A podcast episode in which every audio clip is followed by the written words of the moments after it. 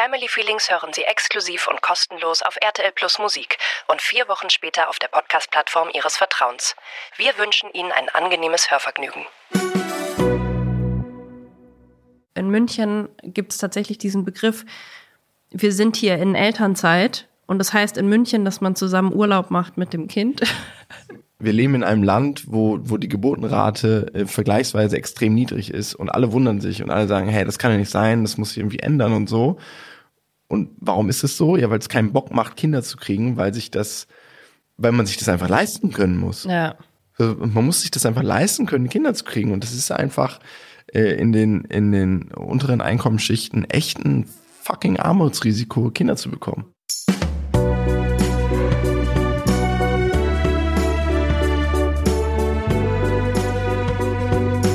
Family Feelings Mit Marie Nasemann und Sebastian Tigges.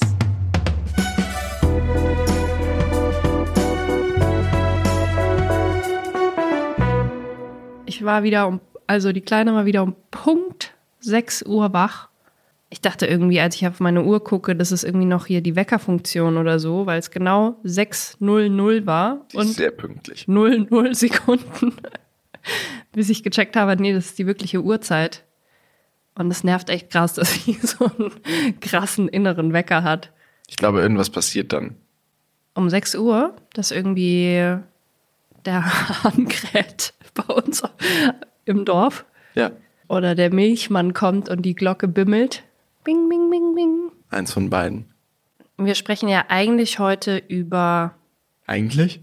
eigentlich würde ich du mich jetzt mit sagen, dem Thema oder was? nee, aber eigentlich ist es ja unser bisschen unser Lieblingsthema. Elternzeit. Unser Aufregerthema. Heute wird sich richtig aufgeregt. Ja?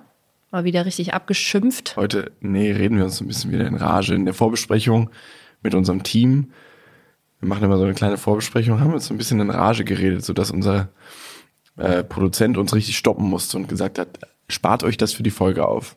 Und jetzt fällt uns gar nichts Und mehr jetzt bin ein. ich so richtig ausgelaugt, bin so, oh, ich will einfach nur, mm, will was essen. Naja, es geht um Elterngeld und Elternzeit. Und warum sage ich, dass das so ein bisschen unser Lieblingsthema ist? Sag du es mir doch.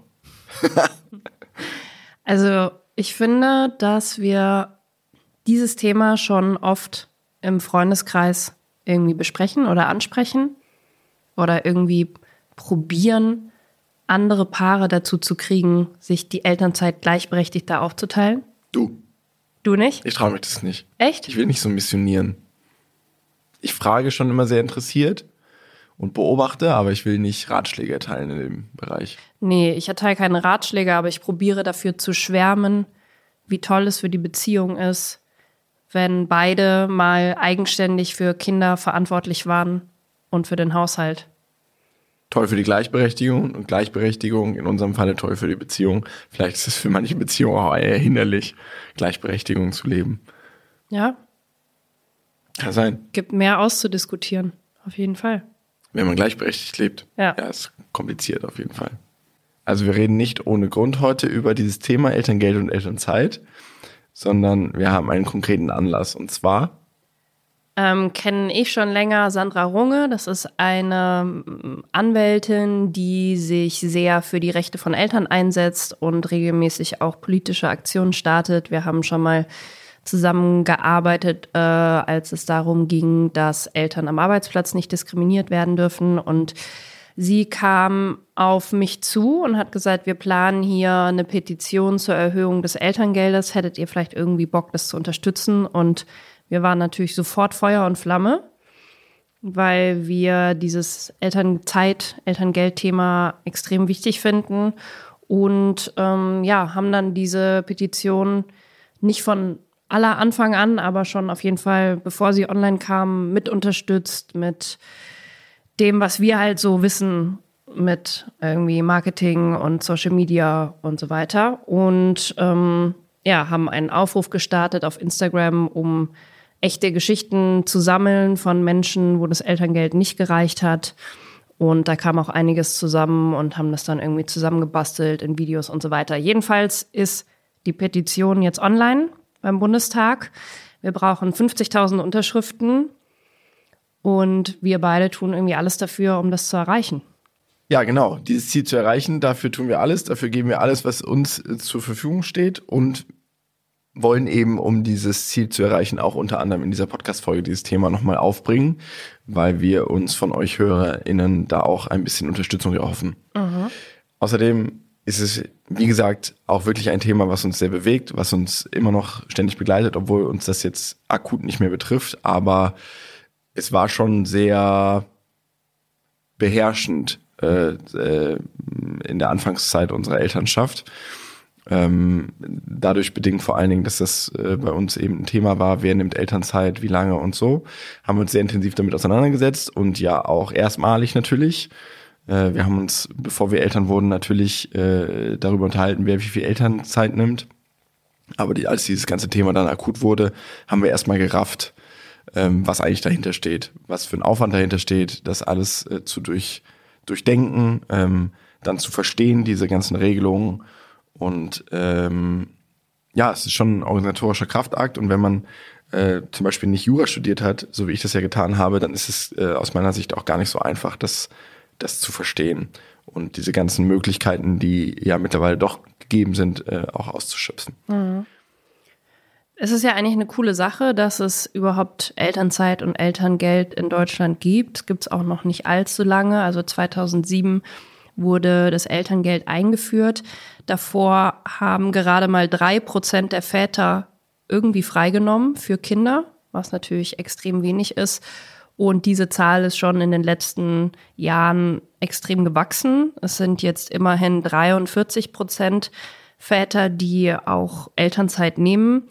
Allerdings ähm, nehmen nur 10 Prozent von ihnen mehr als zwei Monate. Also die meisten nehmen so diese obligatorischen ein bis zwei Monate, oft gegen Ende, also so 13., 14. Monate, Monat, wo man dann eben, man kriegt ja sonst, wenn nur eine Person das Elterngeld äh, beantragt, nur zwölf Monate. Und dann gibt's aber dieses ähm, noch diese zwei extra, diese Partnermonate und das sind dann oft so die Vätermonate, wo die sagen, okay, dann wird auch nicht mehr gestillt und dann macht man die Kita-Eingewöhnung und so. Oder man macht die gemeinsame Reise. Ja, also tatsächlich ist es ja etwas, was in unserem Umfeld zumindest sehr präsent ist. Ne? Also mhm. dass Väter äh, sagen, ja, ich, ich nehme Elternzeit ähm, ein, zwei Monate und das nehme ich dann eher gegen ähm, oder, oder um die Zeit rum, wo das Kind dann so ein Jahr wird, mhm. für die für die Eingewöhnung in der Kita oder eben die die Reise in, in ein weit entferntes Land oder auch einfach eine längere Reise. Ähm, diese Zahlen, die du sagst, dass irgendwie, weiß ich nicht, x 47 Prozent äh, der Väter mittlerweile das in Anspruch nehmen. 43, ja. Das ist natürlich eine schöne Zahl.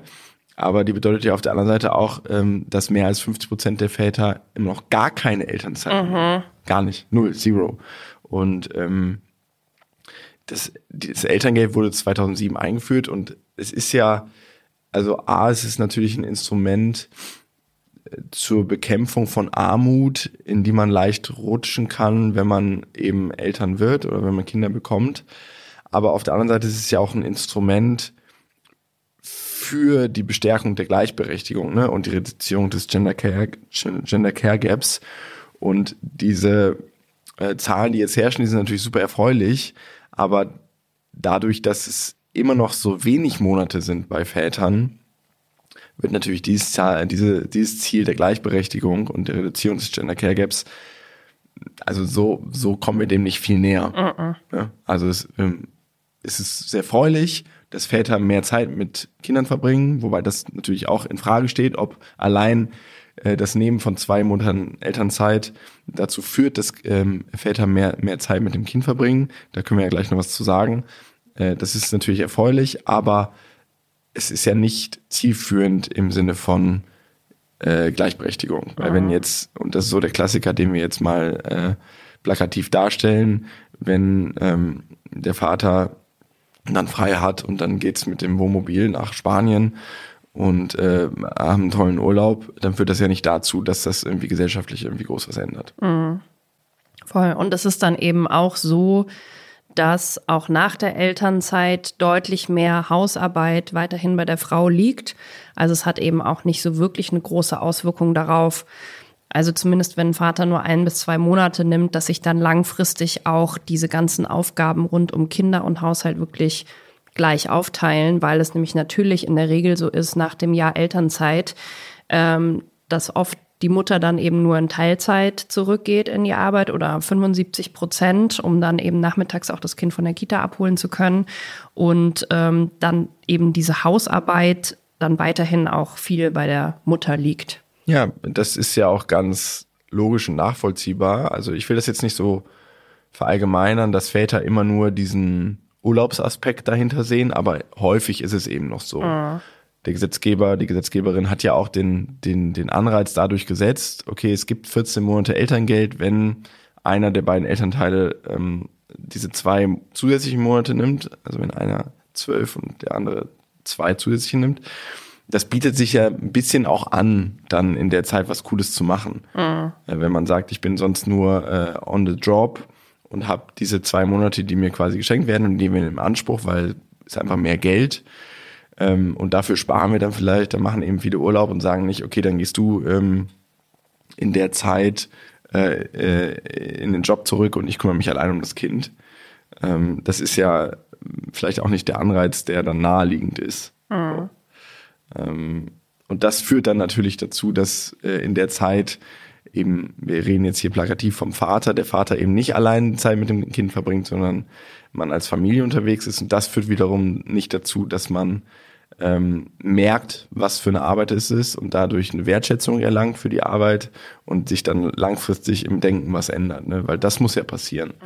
Warum ändert sich denn das Verhalten überhaupt, wenn man äh, mehr Elternzeit nimmt? Ja, weil man im Zweifel dann doch manchmal mehr Zeit die Alleinverantwortung hat und dann eben checkt, ah, warte mal, das ist das also an Arbeit, das ist die Care-Arbeit, das ist die Hausarbeit. Und nur wenn man das ja checkt, ist man überhaupt mal ähm, verleitet, da auch mitzuhelfen. Also mitzuhelfen ist schon das falsche Wort, sondern ja. Verantwortung zu übernehmen. Ja. Und zu sagen, fuck ja, it's crazy lot of work, um, I do my part. Und die unsichtbaren Aufgaben auch, ne? Den Mental Load auch mitzutragen. Weil das eine sind so die Sachen, die man sieht, so die Spülmaschine ausräumen und gucken, dass da Essen auf dem Tisch steht und so. Aber diese ganzen unsichtbaren Aufgaben, ständig dran zu denken, wann braucht das Kind neue Hausschuhe für die Kita oder wann ist der nächste Impftermin angesagt und so, das dann eben auch mal voll mitzutragen. Das zeigt ja auch die, ich habe das ja mal in meinem Format Walking Dead behandelt, die Diskussion, die ich mal hatte in einer Männerrunde, wo es dann beim werdenden Vater darum ging, dass er fragte, ja, fuck, ich, ähm, ich werde in vier Wochen Vater und ich merke jetzt schon, wie ich in diese tradierte Männerrolle rutsche, dass ich das Gefühl habe, dass meine Frau alles durchdenkt und alles überdenkt. Und dann hat er eben die konkrete Frage, wie das mit Babykleidung ist, ähm, ob das jetzt ein Thema wäre. Und dann kam ja aus der gro großen Männerrunde, wo viele schon Vater, Väter waren, ja, das ist also wirklich das mindeste Problem und Babykleidung, es geht wirklich so durch und so. Und es war nur ein Beispiel, ähm, aber ich bin sicher, dass sich die gleiche Diskussion so oder so ähnlich abgespielt hätte, wenn es irgendwie um ja um klassische Haushaltsaufgaben gegangen wäre, wie sauber machen oder ähm, Arzttermine, der Klassiker, ähm, dann hätte es auch erstmal geheißen, ja, das ist jetzt nicht das Problem. Also am Anfang musst du nur irgendwie zusehen, dass das Kind satt ist und schläft das liegt schon daran, dass diese Väter, obwohl sie zum Teil auch schon ein paar Jahre Väter sind, eben das einfach nicht leben, das nie mal aus erster Hand die Verantwortung getragen haben und dann einfach, es ist denen ja auch in letzter Konsequenz nicht in dem konkreten Fall vorzuwerfen, dass sie mhm. das nicht checken. Weil sie können es nicht checken, wenn sie es nicht gemacht haben. Dass sie es nicht gemacht haben, ist ihnen zum Teil vielleicht schon vorzuwerfen. Aber man muss es eben gemacht haben, um es zu checken. Mhm. So. Und dieser Mental Load kann eben nur ähm, ins Bewusstsein des eben im meisten Fall Vaters gelangen, wenn man diese Aufgaben mal in der Hauptverantwortung getragen hat. Und dafür ist die Elternzeit eben absolut prädestiniert. Mhm. Und warum aber machen das die meisten nicht? Weil das Geld nicht reicht. Weil das Geld nicht reicht. Also, wobei man das auch wieder in Frage stellen muss, aber lass uns doch mal irgendwie in unserem Umfeld schauen. Mhm. Wie sieht's denn da aus? Ja, Väter in Elternzeit ist auf jeden Fall ein Mittelschichtsphänomen. Also die Gutverdiener, können sich das nicht leisten, weil die im Zweifel so hohe Fixkosten haben, dass sie mit dieser Deckelung bei 1800 Euro jetzt auch nicht so unbedingt hinkommen, wenn sie nicht vorher geschafft haben, ordentlich was beiseite zu legen. Können und wollen. Ne? Also Genau. auch das ist ja wieder ein Luxusproblem. Wenn man sagt, ja, wenn man viel verdient, hat man hohe Fixkosten, ja, kann man auch sagen, selbst schuld.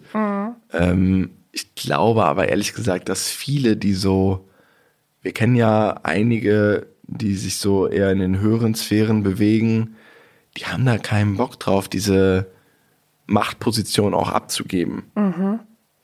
Die hätten sich eigentlich schon leisten können, Ja. die Elternzeit gleichberechtigter aufzuteilen.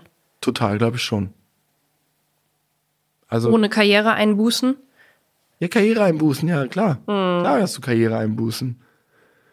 Aber das ist ja wohl ein anderes Problem als jemand, der sich am unteren Spektrum des Einkommens bewe bewegt und sagt, ja, fuck, Karriereeinbußen heißt für mich halt auch, dass ich nichts auf dem Tisch habe zum Essen.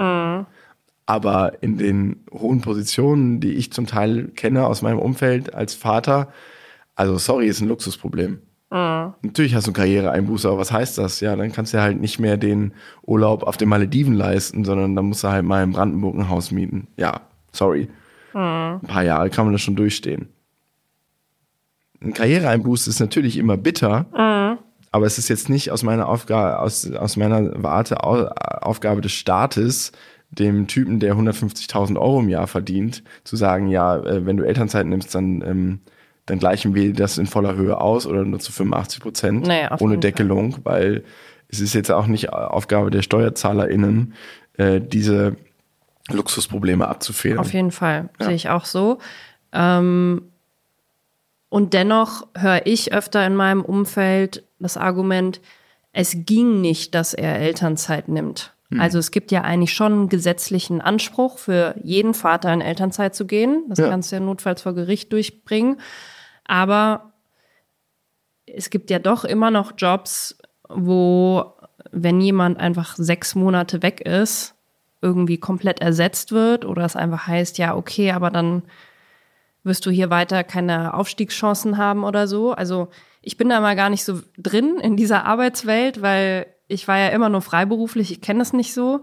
Aber ich höre eben das von Freundinnen, dass sie sagen, nee, also er kann, konnte nicht weg. Das war auf, in seinem Job unmöglich, auch nur zwei Monate zu fehlen. Ich glaube, es ist wie so oft im Leben zum Glück oder leider.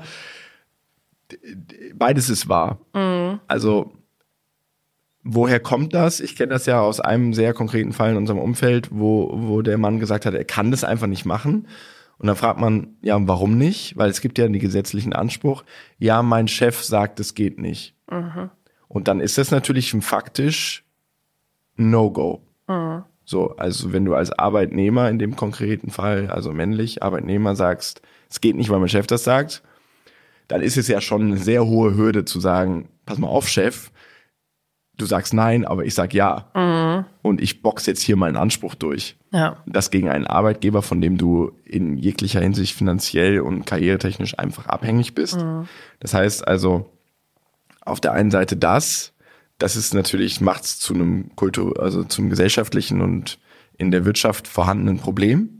Ja, also wie, wieso kann ein Chef das zu seinem Arbeitgeber sagen, ohne dafür bestraft zu werden? Obwohl es ja einen gesetzlichen Anspruch dafür gibt.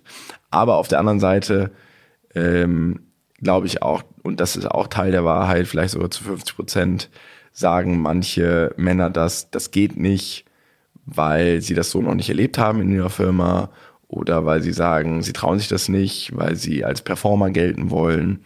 Und das dann als Fakt darzustellen, das geht nicht, ist ein bisschen das Problem der Männer. Oder der Person, die das dann sagt. Du hast es ja gemacht in der Großkanzlei und äh, da ist deinem Chef ja auch die Kinnlade runtergefallen, als du gesagt hast, zwölf Monate. Und dann hast du aber gekündigt in der Elternzeit. Was glaubst du, wie es jetzt wäre, wenn du zurückgegangen wärst? Ich glaube, ich hatte Glück. Wobei auch teils, teils. Also mein direkter Chef, mit dem ich jeden Tag zusammengearbeitet habe, äh, zu dessen Team ich eben gehörte, der hat mich ja sehr unterstützt. Als ich dem gesagt habe, ein Jahr, äh, war er, glaube ich, kurz überrascht, aber er hat mich ja sehr unterstützt.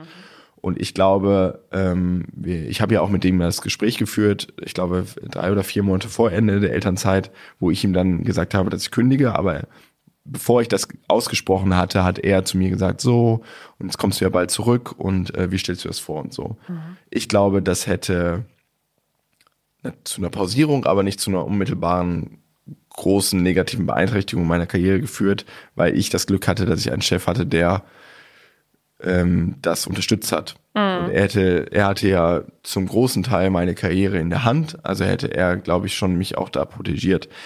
Was die Chefchefs gesagt hätten, die ja schon, und das wusste ich eben aus dem Buschfunk, das nicht nur positiv begrüßt haben, das weiß ich nicht. Das ist reine Spinnerei. Ähm, da kamen eben schon, als ich das dann kundgetan habe, so Sprüche, wie will der hier nicht Partner werden und so. Hm. Ob das also langfristig einen negativen Effekt in der Hinsicht gehabt hätte, dass ich eben diese Höhe, diese höchste Karrierestufe nicht erreicht hätte, das weiß ich nicht. Das ist eine Mutmaßung. Hm. Ich vermute aber, das hätte mir langfristig vielleicht nicht geschadet, obwohl ich damals Angst hatte, dass es das tut, hm. weil ich eben diese Sprüche gehört habe. Ob die Sprüche sich realisiert hätten, das weiß ich jetzt nicht. Das ist reine Mutmaßung. Aber es gibt mit Sicherheit Fälle, wo das so ist. Mhm.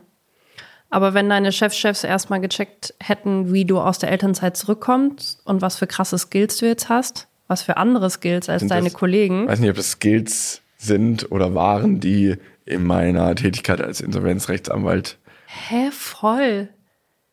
Also Multitasking. Ja, stimmt. Man ist belastbarer, glaube ich auch. Ja, du kannst viel besser mit Stress umgehen. Doch, ja, doch jetzt doch, wenn du es so sagst in der Retrospektive, würde ich das auch sagen, dass ich da echt Skills gelernt hätte, die ich so im Studium und in, auch in meinen Jahren zuvor als Anwalt niemals hätte lernen können. Allein, was wir uns mit gewaltfreier Kommunikation und äh, so und Bedürfnissen beschäftigt haben mit den Kindern, das kannst du ja auch im, im Arbeitsleben mega geil anwenden, Stimmt, wie du mit den Leuten sprichst und so. Viel stressresistenter jetzt auch. Ja. Stimmt. Also klar, also wahrscheinlich hättest du ultra die Karriere gemacht. Als man, man ist ja auch viel müde und so. Aber ich sag mal so, wenn ich danach, nach der Elternzeit, wenn wir das dann so gelebt hätten, du machst jetzt nur noch Kids und ich schlafe in Ruhe und konzentriere mich nur noch auf den Job, wäre ich wahrscheinlich besserer Arbeitnehmer gewesen als vorher. Mhm. Das stimmt. Aber das ist ja nicht die Wahrheit. Also die Wahrheit wäre ja gewesen, ich hätte mich trotzdem zu Hause noch bemüht um die Kinder und wäre vielleicht auch mal ein bisschen müder zu arbeiten als sonst. Insofern sind Kinder für einen Arbeitgeber, die Arbeitgeberin vielleicht immer ein bisschen teils, teils, ne? Gewinn und Verlust zugleich. Mhm. Man ist ja auch eher krank. Naja, gesellschaftlich werden sie ja nur als Verlust gesehen. Absolut. Oder betriebwirtschaftlich. Und es wird halt nie mitgedacht, dass halt ohne diese Kinder es irgendwann überhaupt niemanden mehr gibt, der arbeitet und unsere Rente bezahlt beispielsweise. Das haben wir jetzt auch gelernt. Kinder sind ja immer für die Volkswirtschaft ein Plus. Egal wie viel sie kosten, mhm. wie viele staatliche Gelder dazu fließen. Also Stand jetzt, alles, was man so an Unterstützung, alles in Anführungsstrichen, was man so Unterstützung für Kinder bekommt, seitens des Staates, zahlt sich für den Staat immer aus. Mhm. Also er verdient mit dem Menschen, der da heranwächst, im späteren Leben immer mehr, als er vorher reingesteckt hat. Mhm. Insofern sollte es sich ja noch mehr lohnen, für den Staat da noch ein bisschen Voll. mehr zu investieren. Ja, wir haben schon angesprochen, wer eben auch keine Elternzeit nimmt, sind ähm, Menschen, die weniger verdienen, weil es dann einfach hinten und vorne nicht reicht, weil einfach dieser Mindestsatz von 300 Euro, der wurde eben seit 2007 kein einziges Mal angehoben und überhaupt nicht an die Inflation angeglichen. Also diese Kaufkraft von damals noch 300 Euro sind eigentlich nur noch 223 Euro wert und müssten jetzt eigentlich bei 402 Euro liegen, um das gleiche zu kriegen, was man 2007 dafür bekommen hat. Und das finde ich schon ganz schön frech, wenn man sich überlegt, dass sowas wie Arbeitslosengeld, Rente und so immer stetig angehoben wurde. Kindergeld ja auch, aber eben Elterngeld nicht. Also fühlt man sich einfach nicht gewertschätzt für die echt harte Arbeit, die man da im ersten Jahr mit Kind macht. Jetzt, wo du sagst, haben wir gar nicht gesagt, worum es in der Petition geht.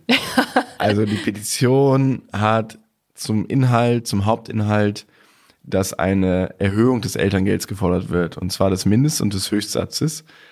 Ähm, und dass ein genereller Inflationsausgleich stattfindet, weil, wie du schon sagtest, das Elterngeld wurde 2007 eingeführt, das ist jetzt 16 Jahre her, vier Legislaturperioden und es wurde nicht ein einziges Mal angehoben, obwohl wir mittlerweile eben eine Inflation von insgesamt 35 Prozent haben seitdem. Also die Gehälter sind natürlich gestiegen und da es auch anteilig zum Gehalt ist, hat, ist natürlich irgendwo für die Leute auch das Elterngeld gestiegen.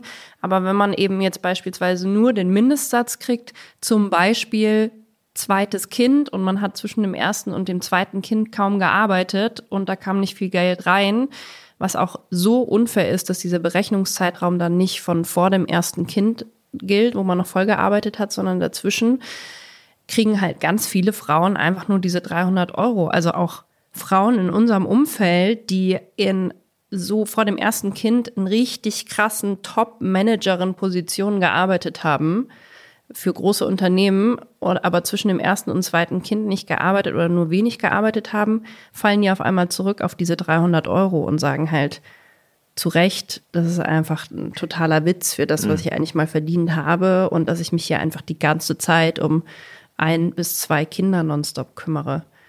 Das ist halt einfach, ja, überhaupt keine Wertschätzung, plus einfach viele, gerade auch alleinerziehende Mütter, die auch gar nicht die Möglichkeit haben, Vollzeit zu arbeiten, ähm, die einfach mit diesem geringen Elterngeld wirklich in eine Armut reinrutschen.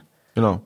Ja, es sind ja auch mittlerweile, ich glaube in Deutschland, äh, 20 Prozent der Kinder sind unmittelbar von Armut bedroht. Das muss man sich mal vorstellen. Ja. Eins von fünf in fucking Deutschland. Ja. Und das hängt natürlich auch mit dem Elterngeld zusammen. Klar. Natürlich. Und auch viele Leute auf Instagram oder Mütter, die mir geschrieben haben, wir hätten gerne ein zweites Kind, aber wir können es uns einfach nicht leisten, weil ich den Job reduziert habe, also Eltern, ein Jahr Elternzeit beim ersten Kind genommen habe, danach reduzieren musste. Ähm, und das, was ich jetzt kriegen würde, das, das reicht uns einfach nicht, um über die Runden zu kommen. Ja, und das ist ja auch gerade angesprochen, andere ähm, staatlich gezahlte Ausgleichszahlungen für Erwerbslosigkeit wie man das Elterngeld ja nennen kann. Es ist ja ein Ausgleich dafür, dass du nicht arbeiten gehst, weil du jetzt ein Kind erziehst. Ähm, wie eben zum Beispiel jetzt das sogenannte Bürgergeld. Die werden ja auch nicht häufig genug, aber zumindest regelmäßig angepasst an, den Inflation, an die Inflation. Mhm. Das Elterngeld Zero. Zero. Und dann kommen immer Stimmen wie, ja, aber beschwert euch doch nicht, es gibt ja auch Kindergeld und so. Und wie ich jetzt herausgefunden habe oder wie wir herausgefunden haben im Rahmen dieser Petition, dieses Kindergeld ist eigentlich auch ein Joke. Also es ist natürlich schön und gut, diese 220 Euro im Monat zu haben, plus minus x. Aber im Prinzip ist es auch nur ein Trick des Staates, weil am Ende ist es nur eine Ausgleichszahlung für eh zu viel gezahlte Steuer, die man am Ende des Jahres eh zurückerstattet bekommen müsste, dadurch, dass man eben Kinder erzieht. Also es ist alles so ein bisschen, ein bisschen sehr sad, was der Staat da für die Kinder tut. Und dass sich trotz irgendwie ja ähm, äh, großen Engagements und großer Relevanz eben für die Gesamtgesellschaft da überhaupt nichts tut seit fucking 16 Jahren, ist schon, schon richtig krass. Ähm, und es sorgt eben dafür, wir leben in einem Land, wo, wo die Geburtenrate äh, vergleichsweise extrem niedrig ist und alle wundern sich und alle sagen, hey, das kann ja nicht sein, das muss sich irgendwie ändern und so. Und warum ist es so? Ja, weil es keinen Bock macht, Kinder zu kriegen, weil sich das, weil man sich das einfach leisten können muss. Ja.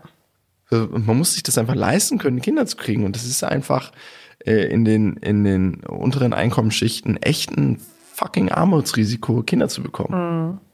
Und das ist doch krass. Wir leben in einem der reichsten Länder der Welt. Und du musst dir ernsthaft fragen, ja, kann ich mir ein Kind überhaupt leisten? Ja. Und der Staat guckt zu. Ja, und ich finde auch dieses, Erwerbsausfall, also nicht, also ich finde, man kann es auch nicht irgendwie wirklich vergleichen mit jetzt Arbeitslosengeld oder so, weil ich mir denke, man arbeitet ja die ganze Zeit. Also es ist ja nicht so, als würde man einfach irgendwie so, so ein Sabbatical machen und mal ein Jahr lang aus seinem Job rausgehen. Es wird vielleicht im Vorhinein manchmal so gesehen, ach wie toll, dann mache ich mal ein Jahr Pause, Vaterschaftsurlaub, Mutter, Mutterschaftsurlaub. Aber es ist ja knallharte Arbeit. Ja. Und nicht nur acht Stunden am Tag, sondern 24 Stunden am Tag. Total. Und nachts und in irgendwelchen Studien und so, wie viel äh, Kinderbetreuung äh, Frauen, Mütter investieren, werden ja die Nächte nicht mitgerechnet. Und ich denke mir so, aber die Nächte arbeitet man ja auch. Also wenn man dann irgendwie zwischen zwei und vier wach ist, dann war das also wirklich auch sehr viel anspruchsvoller und anstrengender als die meisten Tätigkeiten, denen man vielleicht so tagsüber in Form einer Erwerbsarbeit nachgeht. Ganz ehrlich, selbst schuld. Mach doch einfach Tür zu und Babyphone aus. Ganz ehrlich. Wir haben früher ja auch immer schon durchgeschlafen. Ja. Mm, Die durchschnittliche Höhe des Elterngelds lag, lag übrigens bei Männern bei 1274 und bei Frauen bei 647 Euro. Und da muss ich mir schon denken, alleinerziehende Mutter, wie willst du eigentlich von 647 Euro im Monat mit einem kleinen Kind leben? Du kriegst ja, glaube ich, ab 1200 netto im Monat kriegst du halt 65 Prozent deines Gehalts. Kann man sich ja ausrechnen, wenn man in einer großen Stadt lebt, wie, man, wie, wie weit man damit kommt. Mhm. Und das ist natürlich auch wieder der Grund, warum Väter äh, keine Elternzeit nehmen. Weil sie sind halt häufig noch die Hauptverdiener einer solchen Familie. Weil sie in der Regel ein bisschen älter sind, schon länger im Job sind so, und schon mehr und verdienen. Wenn es dann zu der Frage kommt, wer nimmt Elternzeit und nimmt Elterngeld in Anspruch, dann muss es ja zwangsläufig, wenn man jetzt mal von den höheren Einkommen absieht, eben immer der Vater machen, äh, das nicht machen, äh, nicht in Elternzeit gehen, weil sonst die Familie nicht ernährt werden kann. Und dann wiederholt sich ja, das ist eine, das ist eine Spirale des Unglücks, dann wiederholt sich das ja immer weiter. Der Gender Care Gap wird immer aufrechterhalten, weil er besteht. Ja, und der Gender Pay Gap auch. Ja, den meine ich ja. Es gibt ja beides. Ja, ich weiß. Also selbst wenn Frauen danach wieder voll in den Job einsteigen, ist es immer noch so, dass sie sehr viel mehr Hausarbeit machen als Männer, weil es sich natürlich durch die Elternzeit auch so verfestigt hat. Und wenn man einmal die Rollen so klar festgelegt hat, wer ist hier für, dafür zuständig, dass hier der Kühlschrank voll ist und äh, das Bad geputzt ist und die Kinderkleidung gekauft ist, dann ist es schon, glaube ich, nicht so easy, nach einem Jahr zu sagen, so, jetzt setzen wir uns nochmal an den Tisch und machen nochmal alles neu. Also cool, wenn es klappt, aber ich sehe schon, dass da immer noch so eine große Verantwortung bei den Müttern liegt, die auch meinen, natürlich auch, weil wir es so von unseren Müttern und Großmüttern gesehen haben, wir sind dafür verantwortlich, dass es zu Hause schön aussieht, dass alle satt werden wie ist es denn bei den Frauen in deinem Umfeld, die Mutter geworden sind? Da sind ja einige dabei, die ja durchaus ebenbürtig verdienen. Ja. Oder mehr. Die aber trotzdem, als sie Mutter wurden, diese zwölf Monate genommen haben und die jetzt irgendwie in dieses Modell reinrutschen, in dem sie vorher ja gar nicht waren. Was, mhm. meinst du, wo, woran liegt das? Ich glaube, es hat sehr viel mit der ähm, mit der Rolle, mit der Mutterrolle zu tun, wie wir alle immer noch denken, Mütter müssen so sein und welche Ansprüche man vielleicht auch an sich selbst hat. Und dass schon noch so ein Mutterbild kursiert von einer Frau, die sich für die Familie aufopfert ich glaube natürlich, dass es auch viele Frauen gibt, die einfach sagen, ich finde es auch mal schön, mal ein Jahr Auszeit zu haben vom Job. Aus Naivität.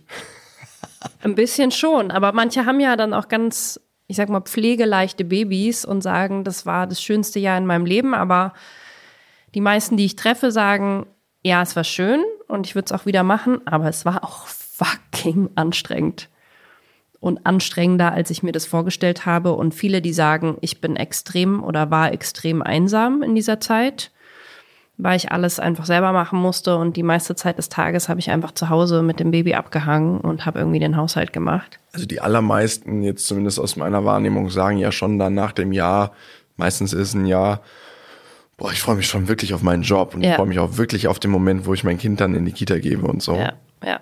Ähm, das zeugt ja einfach davon, was auch sicher mit unseren Erfahrungen deckt, dass Erwartung und Realität schon äh, häufig weit auseinanderklaffen. Ne? Mhm. Also diese Romantisierung der Elternzeit, bevor man Eltern wird, und zu sagen, oh, endlich mal ein Jahr aus meinem Scheißjob raus, was mhm. ja auch ein bisschen meine Einstellung war. Mhm. Also ich äh, will ja auch nicht den Helden spielen, der gegen alle Widerstände ein Jahr Elternzeit genommen hat, sondern so ein bisschen habe ich ja auch gedacht, haben wir uns ja so darüber unterhalten, ähm, um sich das selbst natürlich auch ein bisschen schmackhaft zu machen mit den vermeintlichen Einbußen, dass man sagt, ja, geil, dann gehe ich in einen Café und so. Mhm. Mache ich endlich mal die Sachen, die ich immer machen wollte, so Christian Lindner-mäßig, mache ich meinen Jagdschein und so. Ist ja dann nicht. Da war ja auch eine geile Diskussion. Ähm, und das zeigt ja zumindest unser Umfeld, dass das schon in der Regel so ist, dass die Erwartungen dann enttäuscht werden. Natürlich ist es auch schön, also jetzt muss ich das wieder sagen, weil ich schon wieder das Gefühl habe, ich muss irgendwie auch sagen, dass es auch schön ist, Zeit mit seinen Kindern zu verbringen. Aber ich habe einen Artikel darüber gelesen, über Elternzeit, das ganze Thema, und dann ging es eben darum, warum Väter keine Elternzeit nehmen oder nicht zu viel und so. Und dann schrieb eben der Autor des Artikels, ja, ähm, neben den ganzen Vorteilen, die eine Elternzeit hat, äh, dass es mehr Gleichberechtigung in der Vater, äh, Partnerschaft geben kann und so, steht aber doch vor allem der Fakt, dass es einfach eine wunderschöne Zeit mit dem Kind ist. Punkt. Und da musste ich halt lachen und da habt ihr das vorgelesen. Natürlich ist es schön. Aber es ist doch nicht die wunderschöne Zeit, als die man sich das vorstellt. Also da habe ich halt gedacht, entweder hat der Autor keine Kinder oder er hat selbst keine, selbst keine Elternzeit genommen oder er hat Elternzeit genommen und verharmlost das jetzt so ein bisschen. Also immer diese Märchen von Zeit mit Kindern ist so wunderschön und da werde ich jetzt, da, da gehe ich auf und alles ist rosarot. Ja, mein Gott, also alle, die unseren Podcast kennen, wissen, dass wir das nicht propagieren, aber solche Sätze führen einfach dazu, dass äh, man das so romantisiert. Kann ja sein, dass viele Leute das so empfinden, aber es ist ja nicht die Realität. Ja, aber die positiven Auswirkungen davon, dass du ein Jahr Elternzeit genommen hast, war ja schon, dass du eine ganz andere Bindung zu den Kindern hast. Ja, in meinem Also das- das- Fall ist es so. Wollte er vielleicht damit sagen, dass Okay. ähm, Väter also insofern auch von der Zeit profitieren, als dass sie einfach eine besondere Zeit mit ihrem Kind erlebt haben. Ja, fair enough. Ja. Ja. Was nicht heißt, dass Väter, die keine Elternzeit nehmen, keine gute Bindung zu ihren Kindern haben. Aber trotzdem glaube ich, ähm, ist natürlich eine Präsenz irgendwo auch wichtig. Und macht, glaube ich, schon was mit dem Verhältnis. Also, dass du jetzt beispielsweise schon, glaube ich, deine Kinder, wenn du mal zwei Nächte weg bist, sehr viel mehr vermisst als jetzt so Wochenendväter, sage ich mal. Da lehnen wir uns natürlich sehr weit aus dem Fenster und Ja. sprechen von Dingen, von denen wir nichts wissen, aber ich vermute das auch. Ist ja auch irgendwo logisch, oder? Also wenn ich mich um ein Geschöpf jeglicher Art, wenn es nur ein Hund ist, nie kümmere, dann habe ich keine Bindung zu diesem Geschöpf. Ja. Wenn ich aber mit diesem Geschöpf schon 30.000 Windeln gewechselt habe, durch echt Hochs und Tiefs gegangen bin, um emotional, und zwar extreme Hochs und extreme Tiefs, die ich vorher in meinem Leben überhaupt nicht kannte, dann erzeugt das ja zwangsläufig eine Bindung. So, das lasse ich jetzt mal so stehen. Da kann ja jetzt jeder selbst draus machen, was er will.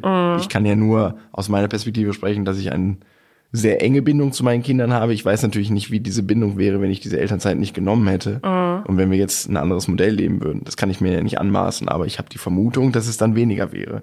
Und ich beobachte das durchaus auch in meinem Umfeld, dass ich mich manchmal wundere, wo ich schon so ein bisschen so ins Dad-Shaming kurz davor bin, ins Dad-Shaming abzurutschen, dass ich mich wundere, wenn so mancher Vater mal so eine Woche beruflich weg ist. Sage ich dann nicht, weil ich will eben kein Dad-Shaming betreiben und in diese Falle rennen. Aber ich wundere mich schon sehr stark manchmal, wie man das denn so macht. Wie man das denn so aushält. Ja? Also so, wenn ich mir jetzt vorstelle, ich bin zwei Wochen mal alleine weg, wäre schon geil. Aber auf der anderen Seite würde ich schon denken, boah, so nach vier, fünf Tagen ähm, würde ich meine Kinder schon sehr stark vermissen. Also ehrlich gesagt wäre es für mich gerade, ohne das jetzt werten zu wollen, aber für mich individuell wäre es gerade unvorstellbar, zwei Wochen von meinen Kindern getrennt zu sein. Vielleicht wird es auch besser nach ein paar Tagen, aber das will ich gar nicht. Und wie gesagt, ich will das jetzt nicht als Allgemeingültigkeit darstellen, aber für mich ist es so und ich bringe das zumindest für mich subjektiv damit in Verbindung, dass ich so viel Zeit in den frühen, in der Frühphase äh, der Kinder mit ihnen verbracht habe.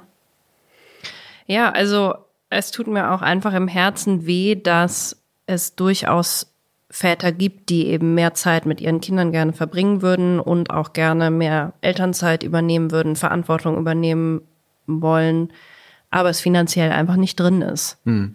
Und ich finde schon, dass der Staat es mehr ausgleichen muss und mehr Möglichkeiten geben muss, diese Väter, die ja wirklich teilweise bereit sind, ähm, die auch dann machen zu lassen. Und ich finde nicht, dass das so eine Privatangelegenheit sein müsste, wo man sich jetzt äh, jahrelang drauf spart. Komm, wir sparen jetzt drei Jahre darauf, dass wenn wir dann mal ein Kind kriegen, wir beide sechs Monate Elternzeit machen können. Mhm. Das ist einfach scheiße. Also mhm. es ist, wenn man die wirklich die finanziellen Möglichkeiten hat und viele Freunde von uns hätten die Möglichkeiten gehabt zu sagen, okay, statt des Designersessels ähm, teilen wir uns die Elternzeit mehr auf haben es aber nicht gemacht, weil sie lieber den Designersessel haben wollten.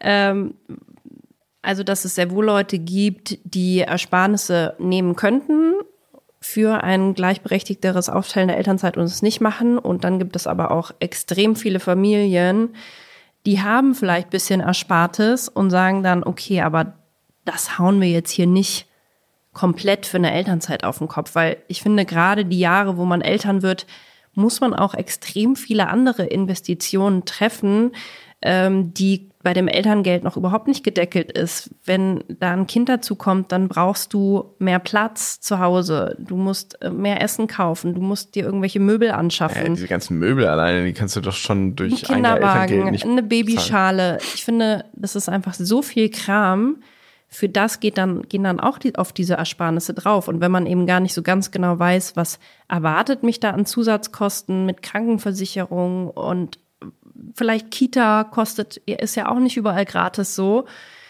dann überlegt man sich das dreimal, ob man jetzt wirklich die Ersparnisse für die Elternzeit nimmt oder lieber sagt, komm, lass mal lieber das Modell machen, wo wir finanziell am meisten rauskriegen, weil keine Ahnung, was jetzt noch finanziell mit dem Kind auf uns zukommt. Vielleicht will man sich auch mal eine Babysitterin leisten können und so. Also das ist einfach immer noch das Top, Top-Argument.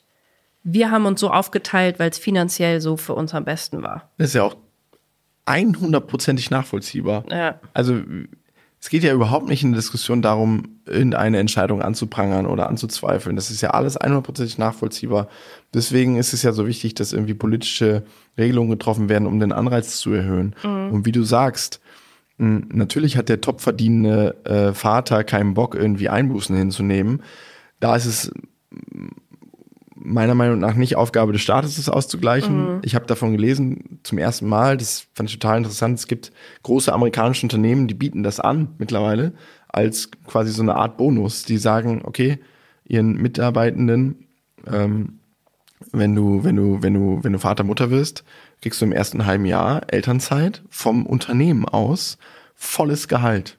So geil. Und das ist ja, ich glaube, das wird sich stark durchsetzen mhm. in diesen oberen Gefilden, weil das einfach was ist, um irgendwie diese Top-Leute an sich zu binden. Mhm. Ich meine, ich würde jetzt eher eine, sofort in eine Kanzlei rennen, wo ich ein bisschen weniger Gehalt bekomme, die aber solche geilen Leistungen anbieten. Mhm. Weil A, spricht das für die Kultur des Unternehmens und B, ist das einfach ein, ein geiler Anreiz. Es ist ja nicht nur ein, okay, du kriegst dein volles Gehalt weiter, sondern ja auch ein ganz klares Signal für, wir wollen, dass Väter auch in Elternzeit genau. gehen. Wir sehen auch. Und du wirst eben nicht hier geschämt und blöd angeguckt und ausgelacht, wenn du als Mann sagst, ich nehme sechs Monate Elternzeit. Ja. Also finde ich so geil. Es ist total toll. Und eben, das ist so dieses obere Spektrum, wenn man sagt, okay, diese diese größeren Gehälter können und wollen wir nicht staatlich abfedern in der Elternzeit und dann aber am unteren Ende sagen, okay, das Elterngeld muss auf, dafür auf der unteren Ebene bis zur mittleren Ebene drastisch erhöht werden, mhm. damit es nicht zum Armutsrisiko wird, äh, Eltern zu werden. Mhm. Und ich glaube, also dann, wenn, wenn da äh, die Wirtschaft, die anscheinend schon zumindest jetzt äh, partiell voranschreitet, wenn die Politik mal nachzieht, dann kommen wir dieser, ähm, diesem Ziel der Gleichberechtigung in der Elternschaft auch schon sehr schnell sehr viel näher. Mhm. Ich meine, andere Länder, ich will jetzt nicht wieder über andere Länder reden im Vergleich zu Deutschland, aber die sind da wesentlich weiter. Wenn man nur, weiß ich nicht, Rumänien nimmt, wo äh, was vielleicht aus unserer arroganten ähm, äh, West-EU-Ländern, äh, Gefilden vielleicht ein bisschen belächelt wird, manchmal als Land, äh, völlig zu Unrecht, die sind da viel weiter. Also da wird jahrelang Elterngeld gezahlt in, äh, in wesentlich höheren äh, Prozentanteilen, als das bei uns der Fall ist, oder in Österreich oder was. Und da ist Deutschland einfach, einfach, tut mir leid, ich will nicht über Deutschland meckern, aber da sind wir im Hintertreffen. Und mhm. nicht nur das, bei Regelungen, die auf EU-Ebene beschlossen wurden, wie zum Beispiel bei diesem Vaterschaftsurlaub, ähm, äh, der heißt jetzt Vaterschaftsurlaub, weil es eben häufiger die Männer dann, also wo der Vater dann zwei, um, zwei Wochen bezahlten Urlaub nehmen darf nach der Geburt. Ähm, das ist längste EU-Regelung. In den allermeisten EU-Ländern ist es durchgesetzt. Und was macht Deutschland mit einer grünen äh, Bundesfamilienministerin, die sagen, nee, wir lassen uns noch zwei Jahre Zeit. Und deswegen, weil wir uns so lange Zeit lassen, gibt es sogar ein fucking Strafverfahren der EU gegen Deutschland. Weil, weil das Argument war, äh, den Filmen geht's gerade eh so schlecht, das können wir jetzt eigentlich auch noch zumuten. So, dass, dass ein Vater mal zwei Wochen raus ist. Come on, du kannst auch mal zwei Wochen krank sein. Es ist halt auch so kurz gedacht, immer dieses Wirtschaftsargument. Wir können das der Wirtschaft nicht zumuten. Aber dass es der Wirtschaft vielleicht auch mal gut tun würde, dass man, wenn man solche Regelungen, da hört es ja bei der Elternzeit nicht auf, ja, keine Ahnung, vier Tage Woche und so, da wird immer alles gesagt, nee, das geht nicht, das können wir der Wirtschaft nicht zumuten. Wenn man es dann macht und wenn man mal in andere Länder guckt, wo das schon gemacht wird und dann sieht, okay, es geht der Wirtschaft sogar besser mit diesen Regelungen, weil es den Menschen besser geht, ja. weil es den Arbeitnehmenden besser geht, ja, das, da ist Deutschland einfach nicht so weit, es tut mir leid. Dieses Todarbeiten, ich meine, ich glaube, gesundheitlich geht es den Deutschen gerade richtig beschissen. Wir haben so eine Studie gelesen, dass äh, 40 Prozent der Frauen in Deutschland zwischen 18 und 34 geben an, mental nicht gesund zu sein. Ich crazy. denke, Alter, was ist das für eine Zahl? Es wird sicher nicht besser dadurch, dass wir alle noch mehr arbeiten. Nee. Im Gegenteil, wir brauchen mehr freie Zeit für soziale Kontakte. Wir brauchen mehr Zeit, die wir mit unserer Familie verbringen können. Ganz viele Menschen würden gerne mehr Zeit mit ihren Kindern verbringen ja. und können es nicht, können es nicht, weil beide Fulltime arbeiten müssen. Also da sind wir wirklich noch ganz am Anfang und unsere kleine Petition ist auch nur ein Tropfen auf dem heißen Stein. Aber, aber es ist ein sehr großer Tropfen. Ja, es ist schon, es ist schon ein nicht ganz kleiner Tropfen, das stimmt. Also es gibt auch gerade beim Elterngeld noch tausend andere Sachen, die ich gerne noch durchkriegen würde, vor allem mit diesem Berechnungszeitraum, dass äh, ja Mütter eben oft beim zweiten, dritten, vierten Kind so unglaublich wenig kriegen, ähm, obwohl die Vollzeit mal so viel mehr verdient haben, ist einfach auch echt überhaupt nicht cool. Das machen wir dann nächstes Jahr. Jetzt probieren wir erstmal diese Petition durchzusetzen, 50.000 Unterschriften zu kriegen. Ihr habt jetzt, denke ich mal, noch so zwei Wochen Zeit, um zu unterschreiben. Aber am besten, ihr macht es jetzt sofort. Guckt euch das doch mal an. Die haben einen Instagram-Kanal, äh, da sind wir auch mit äh, äh, am Start. Der heißt petition.elterngeld.hoch. Da findet ihr alle Infos, wo und wie ihr unterschreiben könnt. Ihr findet die aber auch bei unseren äh, Bios bei Instagram. Da haben wir euch die Links auch reingepackt. Es dauert nicht lange, man muss sich kurz, äh, weil es eine Petition beim Bundestag ist, ganz kurz anmelden. Aber es ist wirklich in zwei Minuten geschafft. Jede Stimme zählt und ähm, wenn diese 50.000 Unterschriften erreicht werden, dann ähm, gibt es da eben die Möglichkeit für die Initiatorinnen der Petition beim Bundestag vorzusprechen und einfach mal alle PolitikerInnen darauf hinzuweisen, dass das sehr unfair ist. Und wie auch so oft ist hier eben das Problem, dass Eltern eine schlechte Lobby haben und Kinder erst recht nicht, weil Eltern halt in der Regel auch andere Probleme haben, als sich jetzt irgendwie mit KommunalpolitikerInnen zu treffen ja, und die voll zu reden. Wir sind keine, halt einfach alle die ganze Zeit überlastet. Und diese Petition, also zum juristischen Hintergrund, die, die bringt natürlich, wenn wir diese 50.000 Unterschriften zusammenkriegen, führt es nicht dazu, dass sofort das Elterngeld erhöht wird. Nee. Das bringt aber den Bundestag oder den Petitionsausschuss immerhin dazu, sich der Sache annehmen zu müssen. Mhm. Da wird es diskutiert und häufig hat das eben den Effekt, dass sowas medial verbreitet wird und das zwingt wiederum die Parteien, die im Bundestag vertreten sind, dazu, dazu eine Stellung zu nehmen und das wiederum führt natürlich zu einer ja, Ankurbelung des gesellschaftlichen Diskurses und das ist einfach gut und wichtig. Und so kommen solche Themen häufig dann in den Wahlkampf rein und so weiter und so fort. Petitionen sind schon ein gutes Mittel, um den Fokus auf so ein Thema zu legen öffentlich. Falls ihr vielleicht irgendwie journalistisch tätig seid, für irgendeine äh, Tageszeitung schreibt oder so, macht es doch mal zum Thema. Je mehr darüber gesprochen ähm, und geschrieben wird, desto höher ist die Chance, dass sich wirklich was tut. Ja. Und es ist eben, es ist so schön, weil es so, alle gewinnen nur. Mhm. Also der Staat gibt mehr Geld aus, aber äh, wenn es so läuft, wie wir uns das vorstellen, auch nur an den richtigen Stellen und alle werden gewinnen. Die Gesellschaft wird gewinnen, alle, alle, auch alle Kinderlosen werden gewinnen, weil es einfach einer Gesellschaft, das ist unsere Meinung, nur gut tun kann, wenn wir mehr Gleichberechtigung erlangen und das ist einer der größten Hebel Gleichberechtigung auch in meinem näheren privaten Umfeld, wenn sie schon gelebt wird oder wurde, spätestens wenn diese Paare Eltern wurden, hat sie stark gelitten. Mhm. Und das ist einfach nicht cool. Und wir sehen ja auch die Beziehungskonflikte, die dadurch entstehen. Das ist ein ganz anderes Thema. Deshalb laber ich auch an alle meine Freundinnen, die Mütter werden, immerhin.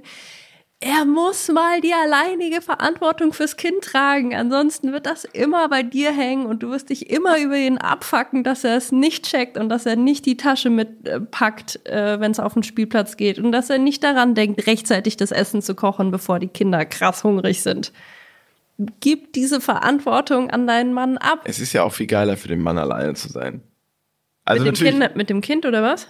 Wenn du gerade diese Themen ansprichst. Ja. Natürlich ist es anstrengender, das ist erstmal nicht geil, aber es ist, wenn ich es jetzt mal aus meiner Perspektive betrachte, ja geiler, wenn du das alleine lernst und für dich irgendwie dein Konzept und deine Methode entwickeln kannst, ohne dass die ganze Zeit die Frau über deiner Schulter, so machst du das aber nicht richtig. Das hätte ich aber anders gemacht.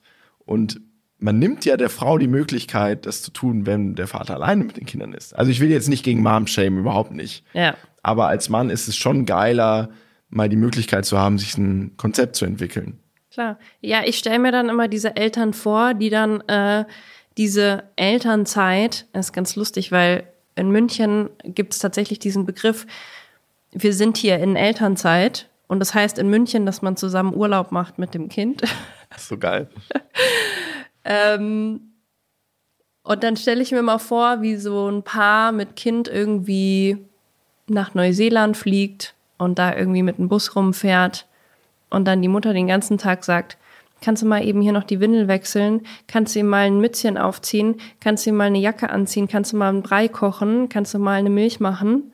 So, das ist ja genau das, was wir einfach nicht haben wollen. Wir wollen, dass Väter selber checken, wann ist es so kalt, dass man Mützchen aufziehen ja. muss.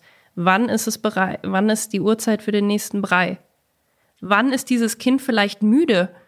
Äh, muss ich es vielleicht eher hinlegen, anstatt es irgendwie mit Kitzelattacken aufmuntern zu wollen? Muss ich vielleicht auch eine Lanze brechen für Männer? Wir haben rein gehirnmäßig einen kleinen, einen, ihr habt einen kleinen Vorsprung. Ihr seid einfach biologisch, lehne mich sehr weit aus dem Fenster, etwas besser gewappnet für die Elternrolle.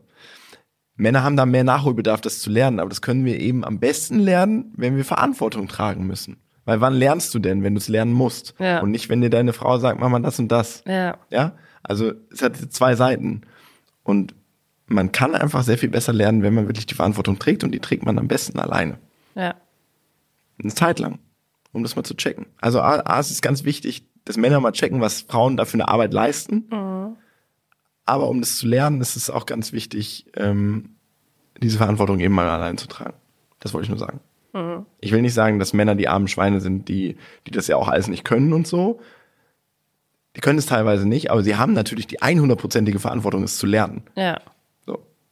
Und dafür ist es gut, mal in Blut und Schweiß zu stehen und in dieser Situation zu sein, wo das Kind eben eine vollgeschissene Windel hat, sich eingekackt hat, eingepisst hat, Hunger hat, schreit, man draußen ist, ist zu kalt angezogen. Das sind ja alles Lerneffekte, die man dann durchgehen, durchleben muss. Bevor wir uns um Kopf und Kragen reden, wir freuen uns wirklich sehr, wenn ihr euch diese Petition mal anschaut. Ja. Und wenn ihr unterschreibt, freuen wir uns wirklich noch, noch, noch viel mehr. Und für mich wäre das Allerschönste, als wir nach unserer letzten Folge, die wir über Elternzeit gemacht haben, die ist schon sehr lange her, Leute geschrieben haben uns und gesagt haben, dank euch nimmt jetzt bei uns der Vater drei, vier Monate Elternzeit. Das ist so cool. Und ich hoffe, dass ihr es nicht bereut und dass ihr irgendwie vielleicht mit einer Erhöhung des Elterngeldes auch irgendwie finanziell wuppen könnt. Das wäre wirklich so schön. In diesem Sinne, diese sehr politische Folge nimmt ein Ende. Mhm. Nächste Woche reden wir über Quatsch. Ja, da wird es wieder etwas leichter. Aber ist ein krasses Thema und es ist gut, dass wir es jetzt alle angehen. Let's do it.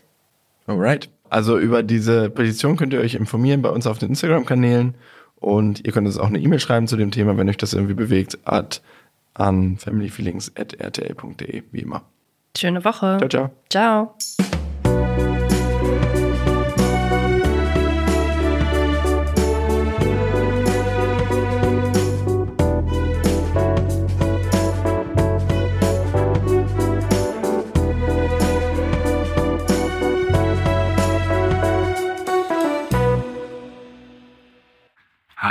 Das nochmal.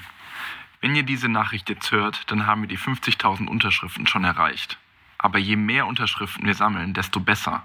Und wenn ihr das hier in Zukunft hört, dann hoffe ich, dass sich mittlerweile etwas verändert hat. Vielen Dank euch fürs Unterzeichnen.